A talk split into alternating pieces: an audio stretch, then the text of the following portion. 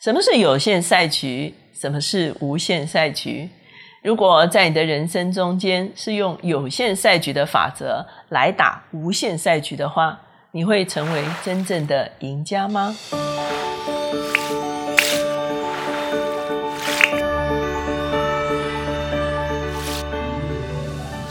大家好，我是乔美伦老师。从今天开始，我们会在乔氏书房每周一次。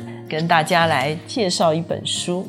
今天呢，我们的单元就是快闪新书。塞门史代克，哈，其实他在美国的 TED Talk 里面曾经冲上前七名，哈，所以你就知道他其实是一个非常有魅力的一个讲者。那今天呢，我们介绍他这本《无限赛局》呢。其实是他二零二一年一月的新书，所以今天这本真的是可以称为是快闪新书哈。那什么是有限赛局？什么是无限赛局？有限赛局呢，就好像一场真正的比赛，比方说球赛，它会有时间，它会有规则，它会有胜负。通常我们熟悉的就是所谓的有限赛局。那什么是无限赛局呢？无限赛局呢，就好像一场战争。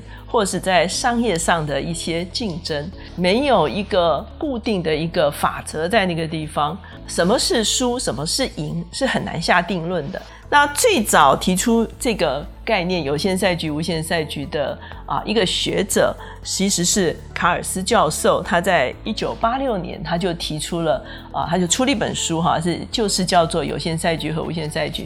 那这个西门斯奈克就是说，他这本书对他的启发性其实是啊非常非常的高的哈。为了要说明什么是有限赛局，什么是无限赛局，西门史奈克在他书中他就举了非常多的啊商业例子哈。我举几个例子给大家听听看哈。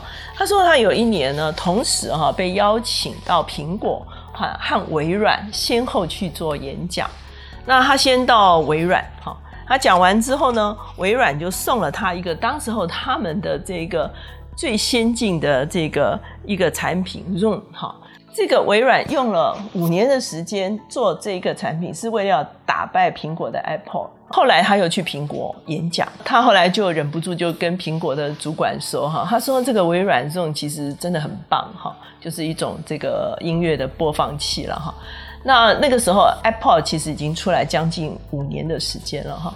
那苹果的主管就淡淡的说：“哦，我相信它是一个非常好的产品啊。”两边的这个态度其实是完全不一样哈。可是你知道结局是什么？结局是是，其实苹果已经在开发它的 iPhone 哈。所以呢，也就是说，它已经开始打下一场赛局了哈。可是微软当时候的思维是打败苹果。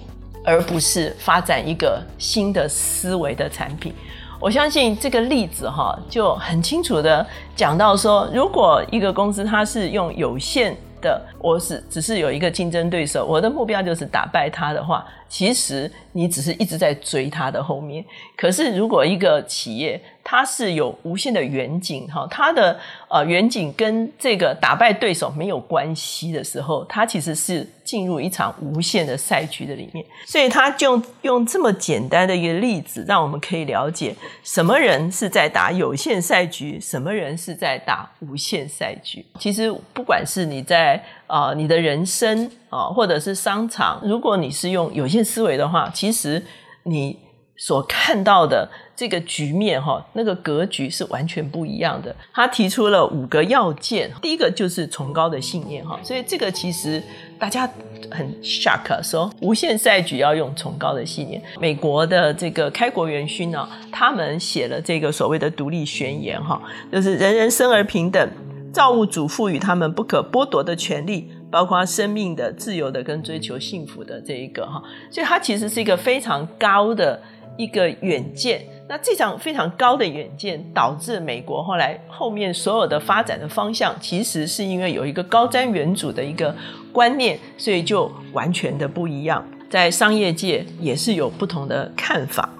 他说，一九七零年的时候，一个诺贝尔得主叫做弗里曼，他提出了现代资本主义的一个概念啊，他的概念是股东至上，员工的啊这个工作就是为业主而工作。可是呢，他说，其实美国深深的受更早一位学者，就是亚当·史密斯哈，他是在十八世纪就提出来国富论。他说，生产者的利益要照顾到，也就是说，你可以赚钱哈，可是前提是先促进消费者的利益。当你促进消费者的利益的时候，生产者自然就获利哈。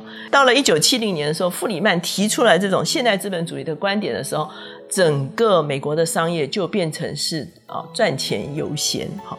所以呢，这两个完全不同的理念，他认为就引导了美国哈，他原本的商业界的一些高瞻远瞩的一些眼光，导致后来股东至上、赚钱第一的这样子的一个商业思维哈，其实是啊非常大的一个差别哈。他特别举这个沃尔玛的例子哈，我想沃尔玛大家都很熟悉啊。他说沃尔玛的创办人哈，其实他有很高的一个理想哈，他就是要用。呃，以顾客至上，让所有的美国人可以买到啊最便宜、最方便的产品哈。可是等到二零零九年，他的一个新执行长上任的时候，这个新执执行长的观点却是说：哦，我们有很高的市占率，哦，我们可以为股东赚很多的钱。可是呢，短短几年之间，哈，就是因为员工啊，这个等于说是劳资纠纷哈，员工罢工哈，就导致沃尔玛在美国哈。这个名声大大的受挫，一直到二零一三年，他一个新的执行长上任的时候，他又重新回创回到创办人的这个理念的时候，他首先讲到客户的重要，他认为客户是最重要的。以后他鼓励他的团队成为优秀的团队。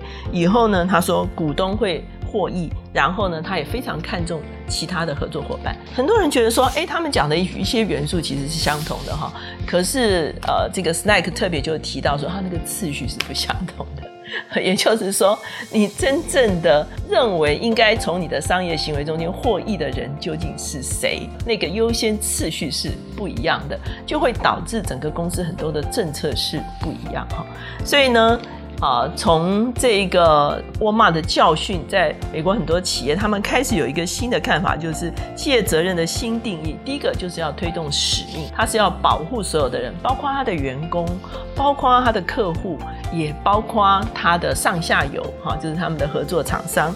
然后呢，最后才是所谓的创造利润。所以呢，这是他特特别提到说，无限思维的时候，你不是看眼前的一时的这个输赢，哈，你看。到的是一个更高远的一个目标的完成。那他提到的其他的几个条件，还包括了可信任的团队哈。他特别讲到美国的这个海豹部队哈，他们用的人一定是信任度高、超过绩效高的人。如果说你自己一个人是孤狼式的，或者是你神射手，你很厉害。可是你完全不顾你的团队哈的时候，他们不能用这样的人，他们要用互相能够信任度非常高连接的人成为他们的团队。